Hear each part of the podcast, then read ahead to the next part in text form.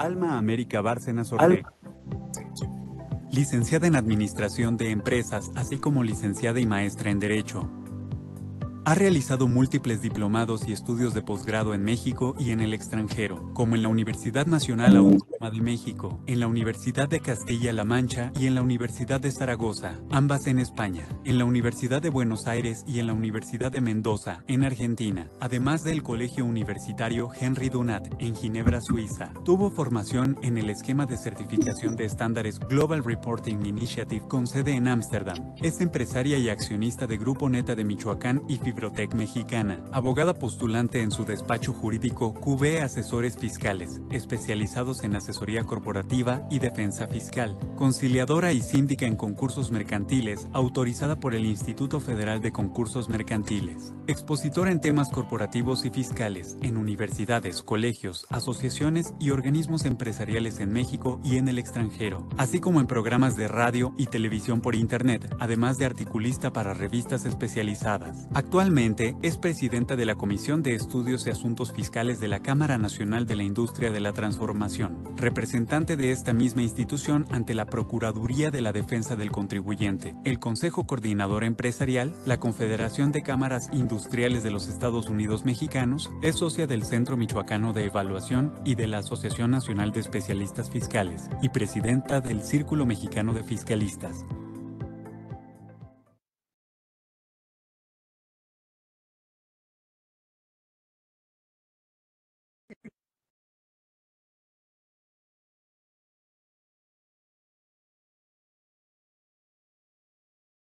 Muy buenas tardes, tengan todos ustedes una edición más, 158 ya de Conversando con Orfe, con una gran, bueno, con una gran amiga, una gran invitada, administradora, abogada, maestra en Derecho, empresaria, miembro, bueno, de todas las, bueno, muy, muy, muy, la verdad, emprendedora, muy inquieta, eh, muy inteligente.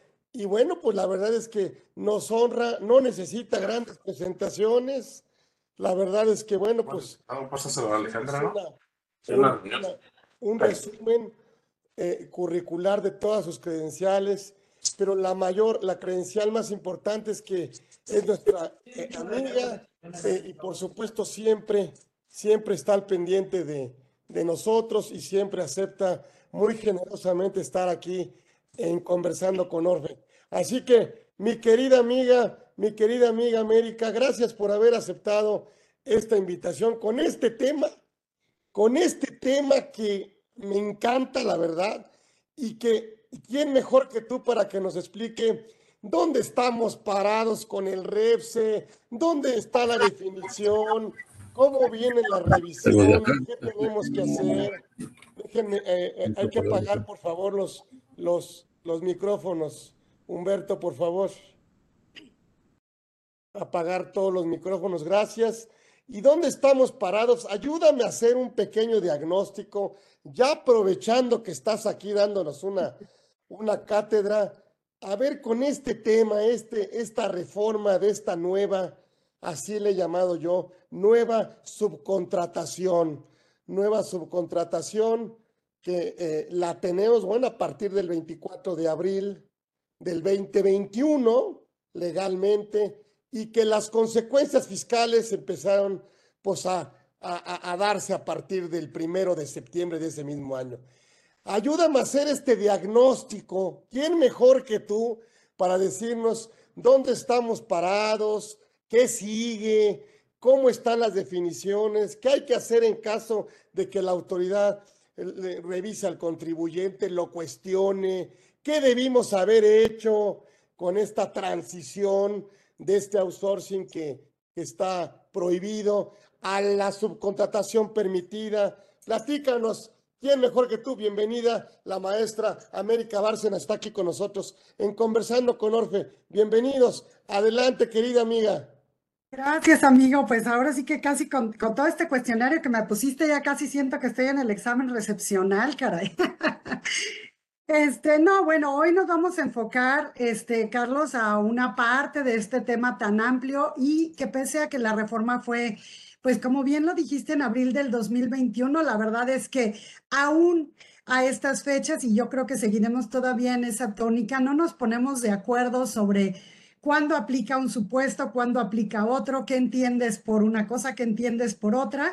Realmente yo creo que este tema todavía va a dar mucho de qué hablar y va a haber mucho que definir. Pero bueno, hoy, hoy vamos a compartir este, básicamente el tema de, eh, nada más déjame ver aquí para ver si me estás viendo ya en pantalla completa. No sé si me confirma si tenemos ya la presentación en pantalla completa. Listo, listo. Perfecto. Y eh, por favor, nada más si me confirma si cambié de slide. Sí. Perfecto. Entonces estamos listos. bueno, eh, de, un tema tan amplio y de un tema que es muy controversial y que como ya les comentaba da para mucho, pues eh, hoy vamos a enfocarnos a hablar sobre eh, la sentencia en relación a un amparo que se concedió donde se determina que la Secretaría del Trabajo y Previsión Social no tiene facultades para definir ¿Qué debe entenderse por servicios u obras especializados? ¿no? Entonces, un poquito eh, para dar antecedente y como ya lo mencionabas muy bien, tuvimos una reforma en 2021 que básicamente prohíbe la subcontratación eh, de, eh, la subcontratación de personal y nos explica que es eh, entendiéndose como cuando las personas físicas o, morales proporcionan o ponen a disposición trabajadores propios en beneficio de otra. Básicamente esto queda prohibido, que es a lo que llamábamos outsourcing o insourcing. Y dice, si vamos a permitir la subcontratación de servicios u obras especializados, pero cumpliendo con ciertos requisitos y siempre y cuando pues estos eh, se trate de actividades que no sean parte de tu objeto social ni de la actividad preponderante del contratante, eh, tengas, estés registrado ante la Secretaría del Trabajo y realices un contrato por escrito. Entonces, dicen, si se permite la subcontratación u obras especializadas, estas son las características y estos son los requisitos, ¿no? Y bueno, eh, tuvimos... Eh, obviamente, pues reacciones a esta reforma. Hubo quien se amparó contra la misma, considerando que había elementos de inconstitucionalidad. Y bueno, recientemente se emitió una sentencia donde básicamente eh, declara constitucional la reforma, pero hay un apartado en el que sí le dieron la razón al, al quejoso y es lo que vamos a platicar el día de hoy. Eh, Tuvimos primero un boletín de prensa de la Suprema Corte y la parte que, bueno, obviamente nos llamó la atención y de la que queríamos conocer más es, dice, no tiene facultades para definir qué debe entenderse por servicios u obras especializados. Vamos a ver qué se planteó en este amparo. Eh, en la parte que sí se concedió el amparo. No vamos a entrar al, análisis de todas las sentencias, solamente de este apartado. Eh, la persona que presentó el amparo eh, dice, el artículo 13, en su opinión, no definía qué debe entenderse por la expresión servicios u obras especializados. Y también argumentó que las disposiciones de carácter general para el registro de las personas físicas y morales que prestaran servicios o ejecutaran obras especializadas no podía ir más allá de lo que indicaba la Ley Federal del Trabajo y que por lo, cuanto, por lo tanto no podía definir conceptos precisamente como servicios u obras especializados. Y el quejoso lo que argumentaba es que el artículo segundo, fracción 7 de estas eh, reglas de carácter general, pues definían obras y servicios especializados rebasando lo que decía el artículo 13 este, de la Ley Federal del Trabajo. Y bueno, como hemos hecho referencia al artículo 13, vamos a ver qué dice. Dice, se permite la subcontratación de servicios especializados o de ejecución de obras especializados que no formen parte del objeto social ni de la actividad económica preponderante de la beneficiaria eh, de estos, siempre que el contratista esté registrado en el padrón público a que se refiere el artículo 15 de la misma Ley Federal del Trabajo. Bueno, en este artículo 15 eh, se habilita a la Secretaría del Trabajo y Previsión Social para que eh, las reglas de carácter general para el registro eh, ante la Secretaría de aquellas personas físicas o morales que fueran a prestar servicios o ejecutar obras especializadas. Porque como ya lo habíamos dicho, un requisito es estar inscrito en este registro, en este padrón. Entonces, eh, la Secretaría del Trabajo y Previsión Social tenía la tarea por disposición eh, propia del artículo 15 en su último párrafo, pues de emitir estas reglas para el registro, ¿no? Pero, bueno, en el caso de, de, las disposiciones de carácter general, en la parte que, que el quejoso se duele, dice el artículo segundo, fracción 7, para efectos de las presentes disposiciones se entenderá por servicios y obras especializadas aquellos que reúnen elementos o factores distintivos de la actividad que desempeña la contratista, que se encuentran sustentados, entre otros, en capacitación, certificaciones, permisos, licencias que regulan la actividad, equipamiento, tecnología, activos, maquinaria, nivel de riesgo, rango salarial promedio y experiencia, los cuales aportan valor agregado a la beneficiaria. Bueno, esto es como define eh, en, las disposiciones de carácter general la Secretaría del Trabajo qué es para ella servicios u obras especializados. ¿Qué dice la sentencia al respecto? Pues la sentencia eh, primero comienza por señalar que efectivamente es muy importante la claridad en las leyes, que constituye una de las exigencias, ¿verdad?, de, la, de una ley pues que esté bien definido, por ejemplo, los elementos de un impuesto o las de, diferentes consideraciones acerca de cualquier eh, cuestión que se esté legislando. Pero dice, bueno, si bien se, se exige claridad, no se puede condicionar su constitucionalidad, constitucionalidad al hecho de que se describan detalladamente el significado de los vocablos utilizados en su redacción. Si no, dice, pues la redacción de las leyes se traduciría en una labor interminable y nada práctica, porque tendrías que estar definiendo palabra por palabra, frase por frase, etcétera, ¿no? Entonces dice, sí se exige claridad, pero sin llegar, como quien dice, a este extremo, ¿no? La sentencia sigue explicando. Por otro lado, dice, se pueden, del artículo 13, desprender los elementos que permiten definir cuál es el tipo de subcontratación que se permite.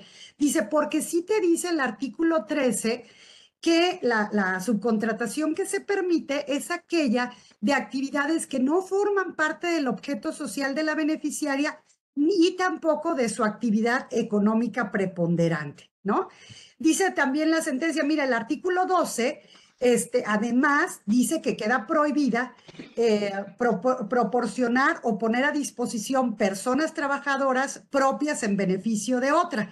Entonces, conjugando eh, tanto el artículo 12 como el artículo 13, para el juzgador está definido qué es eh, servicios u obras especializados. Para sostener un poco más este criterio, en la sentencia se hace referencia a la iniciativa de ley y eh, en que se precisa que la subcontratación consiste en la contratación externa sobre recursos humanos especializados que realiza una empresa a otra y que el contratista le va a proporcionar recursos pero especializados para realizar dicha actividad. Dice, la subcontratación única y exclusivamente se lleva a cabo en actividades especializadas ajenas a la actividad preponderante del contratante. Bueno, básicamente les decía, hace referencia a la iniciativa de ley, hace referencia a, al documento de la Organización Internacional del Trabajo en cuanto a la descentralización, tercerización y subcontratación. Y entonces dice, oye, pues es que al externalizar, accedes a proveedores que debido a su especialización pueden ofrecer servicios a costos reducidos, evitando la adquisición de infraestructura para realizar actividades periféricas. Entonces, bueno, aquí sigue sosteniendo básicamente cómo un servicio especializado es aquel al que no te dedicas, ¿no? Y que requieres de esa parte del servicio para tu operación, pero no es tu, tu actividad preponderante, no es a lo que tú te dedicas en tu objeto social, etcétera. Entonces, esas actividades periféricas las puedes contratar, ¿no? Pero bueno, básicamente lo que concluye la sentencia es eh, que el artículo 13 refiere de manera general a obras y servicios especializados, pero que su sentido puede inferirse de los ya referidos trabajos legislativos, es decir, sí se pueden conocer cuáles son los elementos distintivos para determinar cuándo un servicio y una obra es especializada. Entonces, en relación a, la inconstitucionalidad del artículo 13 en cuanto a que no defina eh, qué es servicio y obra especializado, dice no tienes la razón en realidad de, lo que acabamos de comentar se desprende claramente cuáles son los servicios u obras especializadas. Entonces procede al análisis de lo que es ahora el acuerdo este, o, en las reglas de carácter general, a las disposiciones de carácter general para el registro de las personas físicas o morales que vayan a prestar servicios y obras especializadas. Si te acuerdas, ya habíamos comentado, el último párrafo del artículo 15 habilita a la Secretaría del Trabajo para emitir estas reglas de carácter general para el registro, exclusivamente para el registro. Entonces, la sentencia lo que dice, efectivamente, el artículo 15 tiene una cláusula habilitante para la Secretaría del Trabajo y Previsión Social para emitir esas reglas de carácter general. Pero esta eh, cláusula habilitante de la ley se refiere exclusivamente a diseño y reglas relacionadas con el registro. O sea, las personas físicas y morales que van a prestar servicios o ejecutar obras, ¿cómo van a hacer su registro ante la Secretaría del Trabajo y Previsión Social? Entonces, dice, en este sentido, pues no puede estimarse que el artículo segundo, fracción 7, del que ya dimos lectura, dice, tenga justificación en la habilitación legal a la que hicimos referencia, porque nada más la, acción habilitante fue para emitir las reglas y no para definir qué es servicios u obras especializadas, porque además eh, de la lectura que hicimos de, de la fracción 7 del artículo segundo, vemos cómo establece requisitos que no están en la ley, porque dice eh, la ley, ¿cuáles son servicios obras especializadas? Aquellos que no formen de tu, eh, parte de tu objeto social o de tu actividad preponderante. Hasta ahí se queda la ley.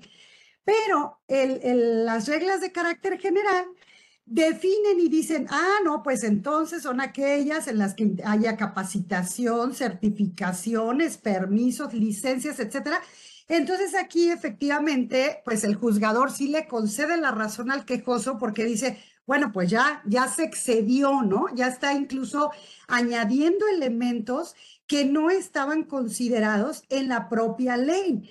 Entonces, eh, dice más aún que estos factores distintivos a los que se refieren las disposiciones de carácter general no están previstos en el artículo 13. En función de todo esto, Carlos, es que eh, se determina que la disposición eh, del artículo 2, fracción 7, que pretende definir lo que son servicios u obras especializados, efectivamente es inconstitucional.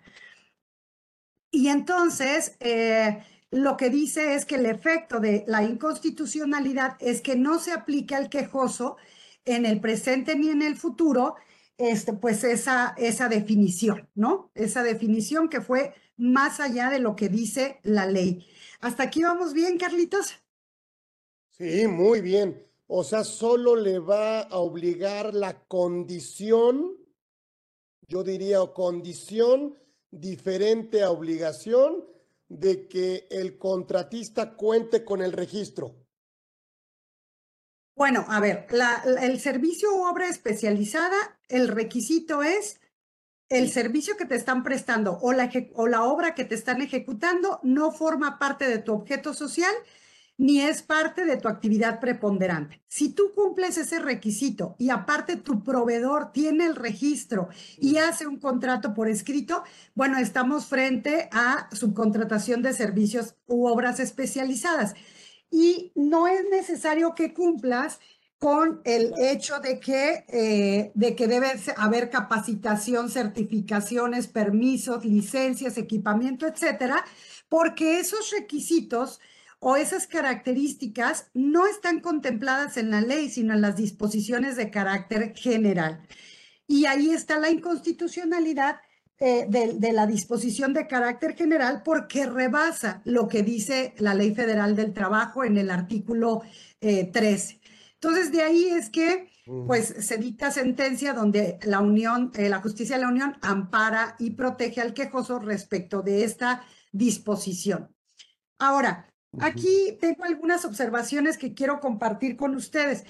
Eh, el agravio que se planteó fue en el, en el sentido de, ¿sabes qué? No está definido proporcionar o poner a disposición personas trabajadoras propias en beneficio de otra. A ver, aquí tengo un, detalle en la lámina. Eh, más bien, el, problema que se planteó es, no se define eh, servicios u obras especializadas. Pero yo creo que el gran problema de esta reforma no está en qué es servicio u obra especializada, sino el problema lo tenemos en qué es proporcionar o poner a disposición personas trabajadoras propias en beneficio de otra, ¿sí? Porque está directamente ligado con el tema eh, que estamos abordando, y para mí esto es lo que no está definido. Y en realidad, como lo dice la sentencia de los, eh, del artículo 12, 13, los, las iniciativas de ley, los documentos a los que hizo referencia,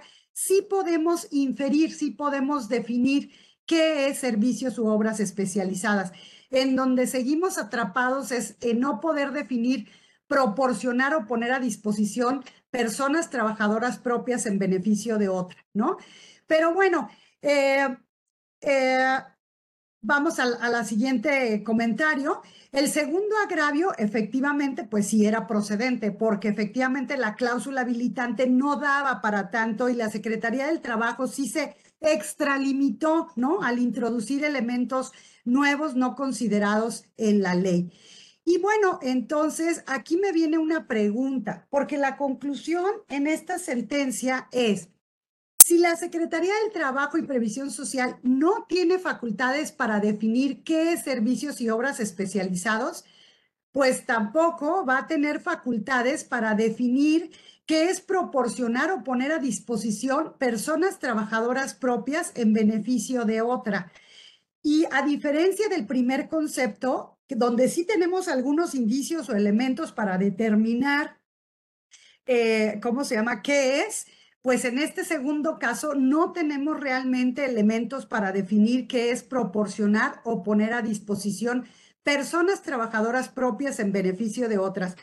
Y bueno, en varios foros que he tenido oportunidad de compartir con colegas, pues la verdad es que esta, esta parte, pues no llegamos a un punto de acuerdo. Unos piensan que es de una manera, otros piensan que es de otra, y creo que seguiremos en esto todavía durante algún tiempo.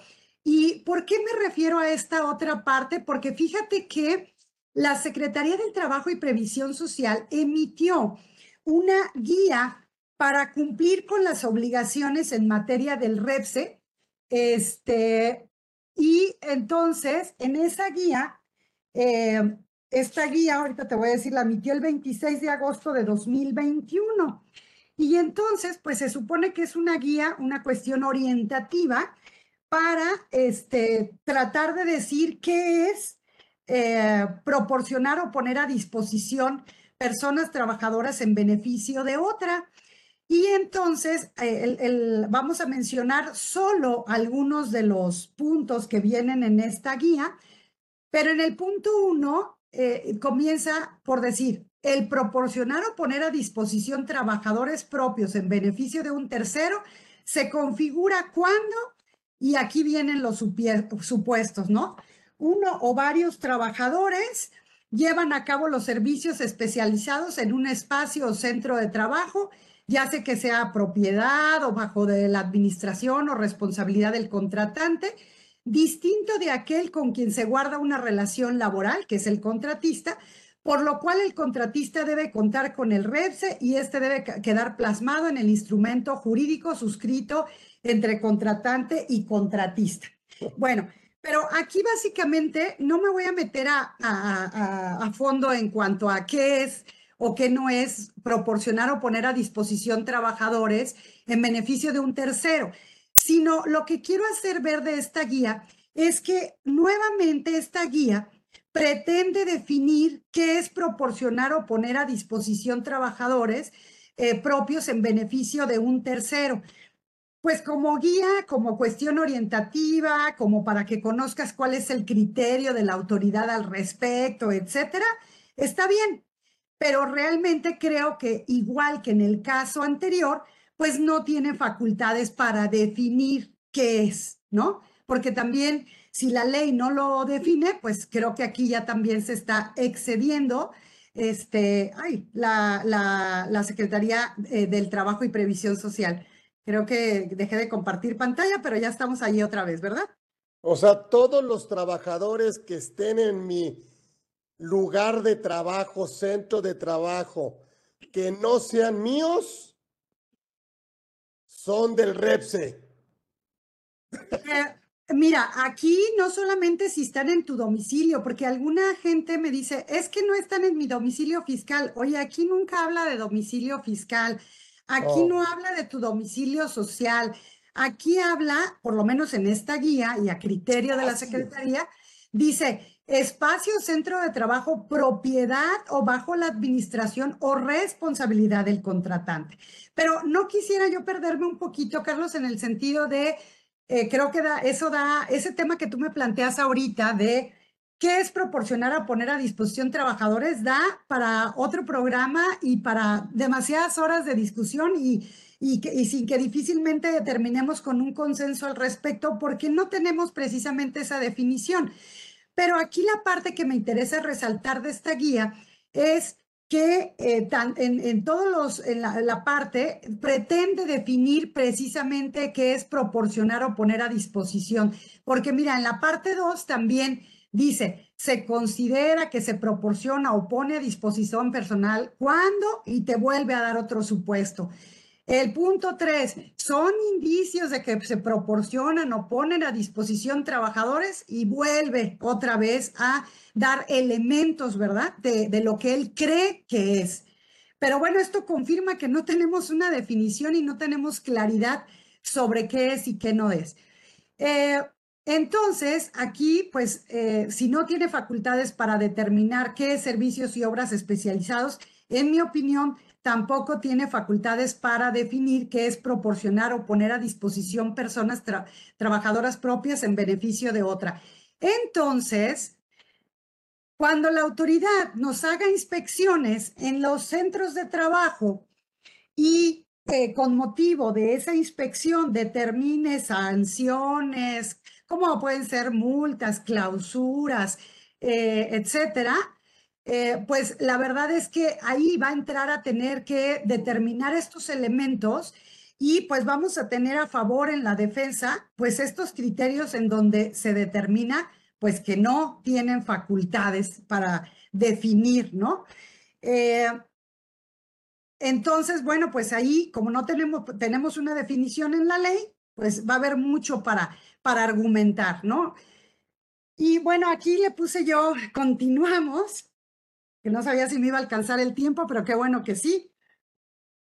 Porque quiero ampliar un poquito este tema a una situación que se presentó muy local en mi estado, en el estado de Michoacán, y les voy a dar un poquito de antecedente porque tenemos otro criterio en el mismo sentido. Fíjense que eh, hay un acuerdo que fue emitido el 14 de noviembre de 2022, obviamente de aplicación en todo el país, eh, donde se establece acuerdo por el cual se, establecen criterios de inspección en materia de subcontratación relacionados con la agroindustria de exportación. Bueno, tiene aplicación en todo el país, pero les decía yo que es un tema muy local porque particularmente en, mi estado tuvo mucho impacto por el sector aguacate, por el sector eh, de las fresas, de las berries, etcétera, ¿no? Y te voy a platicar un poquito los antecedentes para entender por qué este eh, acuerdo eh, con criterios de inspección también fue declarado inconstitucional. Eh, un poquito para entender cómo el modelo de negocio de la industria, de la agroindustria, es que, por ejemplo, las empresas que empacan productos, por ejemplo, como el aguacate, la fresa, el berry, el jitomate, muchos, muchos de los productos eh, lo que hacen son empresas comercializadoras y empacadoras, pero ellos obviamente ni producen, ni cortan, ni transportan. Esas son actividades que subcontratan. Ellos se dedican a la comercialización y exportación, ¿sí?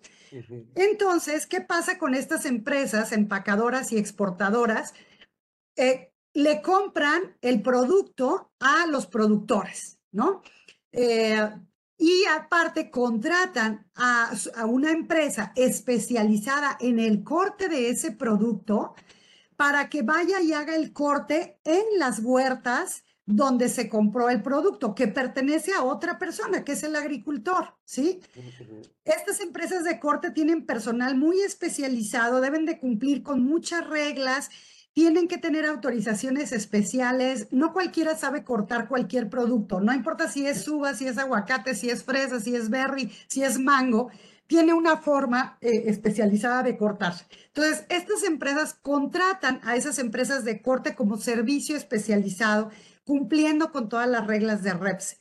Aparte, esas empresas empacadoras también contratan el servicio de transporte a otra empresa que no es ni el agricultor, no es la empresa de corte, es únicamente la empresa de transporte, ¿sí? Entonces, aquí tenemos otra situación. Esas empresas de corte tienen muchos clientes que son todas las empresas empacadoras. Esas empresas de corte tienen sus trabajadores altamente especializados y el trabajo de corte obviamente no lo pueden hacer en sus instalaciones. Tienen que ir a hacer ese corte a las huertas donde está el producto en el árbol, en el arbusto, en el suelo o como, según depende de qué producto estemos hablando, ¿sí? Entonces, estas empresas de corte sí son, en mi opinión, además cumplen con todo, este servicio u obra especializado cuando obviamente la empresa de empaque o comercializadora no tenga entre su objeto social o su actividad preponderante la de corte de, eh, de, fruta, ¿sí? O corte de vegetales o corte de producto, ¿no? Entonces, ¿qué pasa?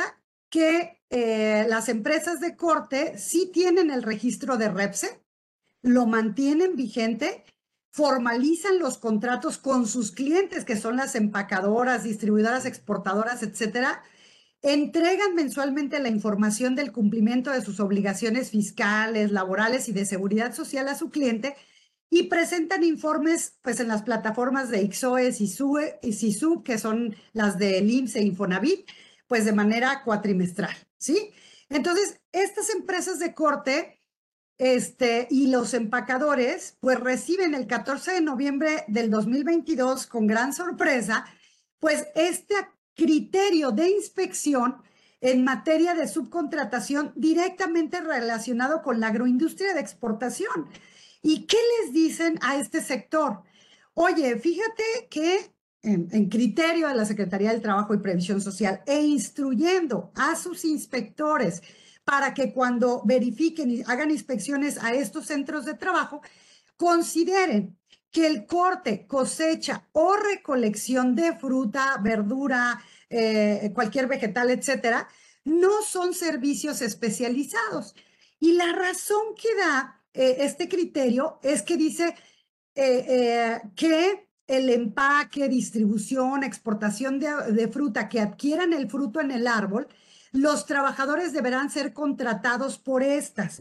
Es decir, los trabajadores que van a ir a cortar la fruta no los pueden subcontratar. Dice, forman parte de tu actividad preponderante y entonces tú directamente empaque o comercializador los tienes que contratar y tu empresa de corte no puedes existir y no ha lugar a que eh, te inscribas en el padrón.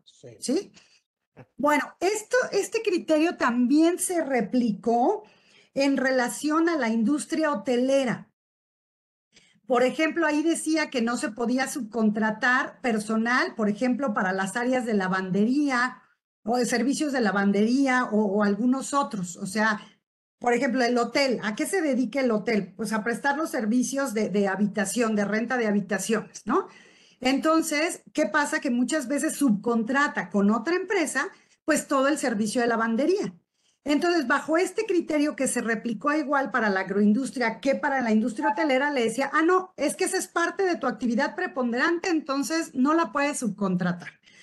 Entonces ya como que había agarrado caminito la Secretaría del Trabajo y Previsión Social para continuar en esta línea, definiendo qué actividades podían o no podían ser este, especializadas, ¿no? Eh, entonces, bueno, básicamente esto se refiere el criterio, pero al respecto, yo comentaba cuando analizábamos inicialmente que había salido este acuerdo, les digo, miren, primera no es una ley, ¿sí? Estamos hablando de un criterio de inspección, ni siquiera es un reglamento, es simplemente un criterio de inspección y además va dirigido a los inspectores del trabajo, no va dirigido a las empresas de empaque, no va dirigido a las empresas de corte, es un criterio que va dirigido a los inspectores. Y además también se instruía eh, en, ese, en ese acuerdo que dentro de los 90 días naturales eh, siguientes se iban a hacer inspecciones con ese criterio, ¿no? Imagínate el impacto que tiene eh, todo oh, esto en un modelo de negocio donde, eh, además, déjame decirte que es, es, absurdo porque además estas empresas, aparte de que sí tienen personal muy calificado, pues hoy esos trabajadores hoy trabajan para un empaque, mañana trabajan para otro, pasado para otro. ¿Por qué? Pues porque depende de donde los contraten y depende del periodo de cosecha y depende de muchas cosas. De la temporalidad. Entonces, las empresas empacadoras, las empresas exportadoras, no los necesitan todo el año. Sí es. O sea, necesitan el servicio de manera ocasional, es más, solamente cuando compran, aún en plena temporada, solamente los van a ocupar si compran, eh, si, si, si, compran productos, si no, no, ¿no? Entonces, eh, y aparte, pues efectivamente no tienen en general, han cuidado eh, de, cumplir con los requisitos de no, que no forme parte de su objeto social o de su actividad preponderante. Entonces, en este sentido, yo en las análisis que hicimos del tema, advertía porque mucha gente decía, vamos al amparo indirecto y vamos a irnos en contra de este criterio. Y yo les advertí, miren, hay mucho riesgo de que se deseche el, medio de defensa, el amparo, porque se trata de un criterio de inspección que además no les han aplicado. O sea, ah, no, en ese momento que salió, obviamente no se ha aplicado y aun cuando hay ciertas disposiciones que aunque no te las hayan aplicado por su sola entrada en vigor, eh, puede considerarse que ya te, te, afectan, bueno, habría que eh, analizar si en este caso sí o no te afecta con su sola eh, vigencia, ¿no? Entonces, aquí teníamos ese riesgo de que fueran desechados los amparos, de que nos dijeran, una, o te tienes que esperar al primer acto de aplicación, este, porque eh, desde su sola entrada en vigor no te afecta. Por otro lado, pues no es una ley, no es un reglamento, es un simple criterio de inspección. Entonces, eh, tampoco es un acto definitivo, ¿no? Entonces, bueno, eh, aquí, aquí corríamos ese riesgo. Y efectivamente, cuando se presentaron los amparos, eh, esto exactamente fue lo que alegó la Secretaría del Trabajo y Previsión Social y dice, oye, te hago valer una causal de improcedencia porque la, la quejosa parece de, carece de interés jurídico por impugnar este acuerdo, toda vez que con su sola entrada en vigor no afecta la esfera jurídica de la parte justiciable, sino que para ello se requiere de un acto de aplicación que no se acredita en la especie. Sí, porque efectivamente fueron al amparo en cuanto salió el criterio sin que se los hubieran aplicado, ¿no? Entonces, esto alegó precisamente la Secretaría del Trabajo. ¿Qué tuvimos como resultado de estos amparos? Eh, como suele suceder en estos casos, de todos los criterios, ¿no? Porque cada juzgador pues tiene una opinión distinta. Hubo quienes desecharon el amparo coincidiendo con esta causal de improcedencia, pero hubo otros juzgadores que sí admitieron el amparo. Y en esos juzgadores que sí admitieron el amparo, consideraron que eh, la norma era de carácter autoaplicativa, ya que con su sola entrada en vigor impactaba a la esfera jurídica de las empresas. Y dice, las impacta porque a partir de este criterio, pues se supone que deberían desaparecer las empresas de corte y que además los empaques o los comercializadores tendrían que contratar directamente a sus trabajadores, a, los trabajadores que hagan el corte de aguacate o de cualquier producto, perdón que me refiera tanto al aguacate, pero es, es lo que tengo más cerca, porque, bueno, ya, ya saben que soy de Uruapan, Michoacán, que estamos en la capital mundial del aguacate, y, y, bueno, es el ejemplo que tengo más, más presente, pero no quiere decir que no aplica a otro tema de frutas, verduras, legumbres, claro, muy Claro, muy claro. Entonces, bueno, eh, los amparos que se admitieron en este sentido, eh, dice lo siguiente, dice, eh, dice más bien el acuerdo donde se determina que las empresas de corte no son especializadas y que deben absorber los trabajadores, dice las actividades descritas en el inciso A forman parte de la actividad económica o preponderante de quienes se dediquen a las actividades enunciadas en el inciso B. Fíjate, aquí parte de una premisa falsa, porque está diciendo, las actividades de corte forman parte de la actividad económica preponderante del contratante. Pues es una premisa falsa, porque en primera habría que revisar cuál es la actividad económica preponderante o el objeto social del contratante, pero en forma genérica no lo puedes decir, ¿sabes? Este, y bueno, eh, aquí eh, insistía este criterio en que entonces las empresas de corte ya no podían continuar y los empaques y comercializadores tenían que contratar a los trabajadores. Vamos a ver qué dice la sentencia y con esto ya casi vamos cerrando nuestra intervención del día de hoy, Carlos. Dice, ¿eh? dice, sin embargo, los criterios de inspección en materia de subcontratación emitidos en el acuerdo reclamado no versan sobre cuestiones meramente operativas, ni rigen solamente al interior de la dependencia, sino que sus efectos inconstitucionalmente se expanden a aspectos sustantivos de la ley como son establecer qué actividades no pueden coexistir en subcontratación, imponer a quienes se dedican a estas diversas obligaciones de hacer y no hacer, así como limitaciones y restricciones en su objeto, los cuales, como se, explicó, no están expresamente previstos como susceptibles de regulación, todo ello en perjuicio de las empresas dedicadas al cultivo, empaque, distribución y exportación de fruta, así como las empresas de corte, ¿no? Entonces, eh, finalmente, eh, dice aquí, pese a que en la Ley Federal del Trabajo no se hizo limitación alguna en cuanto a qué actividades eran incompatibles con otras en materia de subcontratación, porque se previó en forma genérica que se podrían subcontratar servicios o ejecutar obras siempre y cuando no formen parte del objeto social ni la actividad económica. O sea, es el único requisito que puso. O sea, no puso más, este, lo cual demuestra que será caso a caso cuando deba evaluarse si está o no permitida la subcontratación. O sea, no podemos decir, por ejemplo, en el caso de los hoteles, el servicio de limpieza, por ejemplo, de toallas, sábanas, lavandería, etcétera, no es servicio especializado o sí es, no lo podemos decir en forma genérica, porque hay que revisar el objeto social de esa persona física o moral y, y la actividad preponderante que tiene. Si dentro de su objeto social y de su actividad preponderante no está el servicio de lavandería, cumple con el requisito para ser especializado, ¿no? En el caso de las empresas de corte, si la empresa contratante, sea exportadora, comercializadora, intermediario, sea lo que sea, las contrata y no está en su objeto social o no está en su actividad preponderante, la actividad de corte ya cumplió con el requisito para ser especializado. Entonces, aquí dice eh, esta sentencia, oye, la ley no dice estos sí son, estos no son. Te está dando las reglas. Cuando ¿no? sí, cuando no, claro.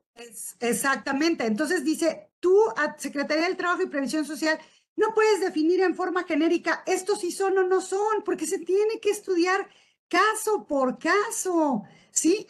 Entonces, dice la Secretaría responsable al momento de emitir el acto reclamado, no contaba con las atribuciones para establecer casos específicos en los que no sea factible la subcontratación. Primero dice porque la norma jerárquicamente superior, la Ley Federal del Trabajo, no lo previó de esa manera, ya que ello tendría que realizarse casuísticamente. Y en segundo lugar, porque ese aspecto escapa a las atribuciones técnicas operativas que puedan regularse a través de dichos criterios y además ahí está yendo a, cuestiones sustantivas en, cuestión, en cuestiones de relaciones laborales. Entonces, en función de estos razonamientos es que se considera inconstitucional ese acuerdo, ¿sí? Y se concede el amparo y protección de la justicia federal. Sin embargo, en relación a esta sentencia, me interesa mucho eh, señalar los siguientes puntos. Lo desincorpora de la esfera jurídica del, del quejoso, qué maravilla. Pero fíjate que esta sentencia, si te fijas y la lees con detenimiento, nunca determina que los servicios de corte, cosecha y recolección son o no son servicios especializados. ¿Por qué? Claro que no lo va a definir porque como él, como en la propia sentencia se dice, es una cuestión que se va a decidir caso por caso, analizando el contratante, qué objeto social tiene, qué actividad preponderante tiene, el prestador del servicio qué objeto social tiene, qué actividad preponderante tiene, cuál es el servicio que se está prestando. Entonces, en ningún momento determina ya que corte, cosecha y recolección son especializados. Se tendrá que analizar caso por caso. Y quiero hacer especial énfasis en esta situación porque algunas personas físicas o morales que tienen una sentencia como la que estoy compartiendo ahorita con ustedes, sienten que tienen una patente de corso con esa sentencia y que ya sus servicios de corte eh, son especializados y cumplen con todos los requisitos y ya eh, no va a haber problema en caso de una inspección o en caso eh, de una auditoría, por ejemplo, de las autoridades fiscales y que puedan rechazarlos como servicios especializados. Por supuesto que no tiene este alcance esta sentencia. Esta sentencia nada más está diciendo, este criterio generalizado de inspección, que no te lo apliquen porque no sabemos si es especializado o no hasta que analicemos el caso concreto. Entonces, esta sentencia, si bien es favorable, si bien determina la inconstitucionalidad acertadamente de este eh, criterio de inspección, no es una patente de corso para que ya las empresas de corte digan, ah, ya está definido que sí somos especializados, o para que los empaques comercializadores, etcétera, digan, ah, no, ya lo puedo contratar sin ningún riesgo. No, tienen que verificar que cumplan con todos los requisitos previstos en la legislación, porque con todo y esa sentencia, si tienen una inspección de la Secretaría del Trabajo, si tienen una auditoría de carácter fiscal, ya sea eh, SAT, o Infonavit, etcétera, si analizan su caso concreto y no cumplen con los requisitos para ser especializado, pues no va a ser especializado, con todos los efectos que puede tener esta situación, ¿eh? laborales, fiscales, este, de seguridad social, que es un impacto grandísimo, ¿no? Entonces, qué bueno que tenemos esta sentencia, pero sí hay que medir cuáles son los alcances eh, de la misma, ¿no? Pero aquí también eh, lo interesante es que eh, la sentencia es muy precisa en decir, la ley no prevé esta situación. El emitir este criterio escapa a las atribuciones técnicas operativas que pueden regularse a través de criterios de inspección. Se trata de un aspecto sustantivo de las relaciones laborales. Si te fijas, es la misma línea en la que se pronunció la otra sentencia en relación a que no se tienen facultades, ¿no? Para definir qué es eh, servicios u obras especializados, ¿no? Eh, entonces, eh, pues al, reiterar esta situación, no tiene facultades para definir qué debe entenderse por servicios u obras especializados, escapa las atribuciones y se trata de aspectos sustantivos. Entonces, pues aquí creo que tenemos dos sentencias que van a favorecer mucho, van a servir de mucho sustento a los contribuyentes en los temas relativos a la subcontratación de servicios u obras especializados. Eh, insisto, yo creo que la parte más grave es el tema de qué debemos entender por proporcionar o poner a disposición personas trabajadores en beneficio de otra. Y como lo dije al inicio, Carlos, vamos a tener que seguir hablando mucho de este tema, pero creo que hoy lo que compartimos con estas dos sentencias puede ser de gran utilidad para los que hoy nos escucharon. Y yo pues agradezco mucho tu atención de invitarme, de, de hacerme participar en tu programa ya tan visto con tanta audiencia y espero haber sido de utilidad. Hombre, qué bárbara, mi querida América. Híjole, entonces, bueno, yo me quedo, yo me quedo con la posibilidad de que si la autoridad laboral quiere aplicar algunos criterios de manera subjetiva, ¿sí? Yo creo que hay muchos elementos de defensa, ¿no? Así lo veo yo, ¿no? Como que hay muchas posibilidades de, de defenderte de, de prácticamente criterios que no están incorporados a la ley y que el contribuyente de alguna manera, pues, eh, darle, no tranquilidad, porque estamos viendo trajes a la medida, pero sí darle la posibilidad de que si la autoridad quiere empezar a, a aplicar criterios de inspección, bajo estos argumentos, pues yo creo que le podríamos decir a los clientes, ¿no? Bueno, hay, si sigue avanzando esto, pues habría muchas posibilidades eh, de acuerdo a estos precedentes de obtener pues una resolución eh, favorable. ¿Cómo ves eso? ¿Mm? Eh, por supuesto, mira, en general las sanciones que impone la Secretaría del Trabajo y Previsión Social adolecen eh, pues de muchos vicios, tanto del procedimiento de inspección, luego en la resolución, hay muchos vicios de legalidad, etcétera. Así que ya desde antes teníamos muchas posibilidades de obtener sentencias favorables en relación a, a resoluciones que emitía la Secretaría del Trabajo y Previsión Social.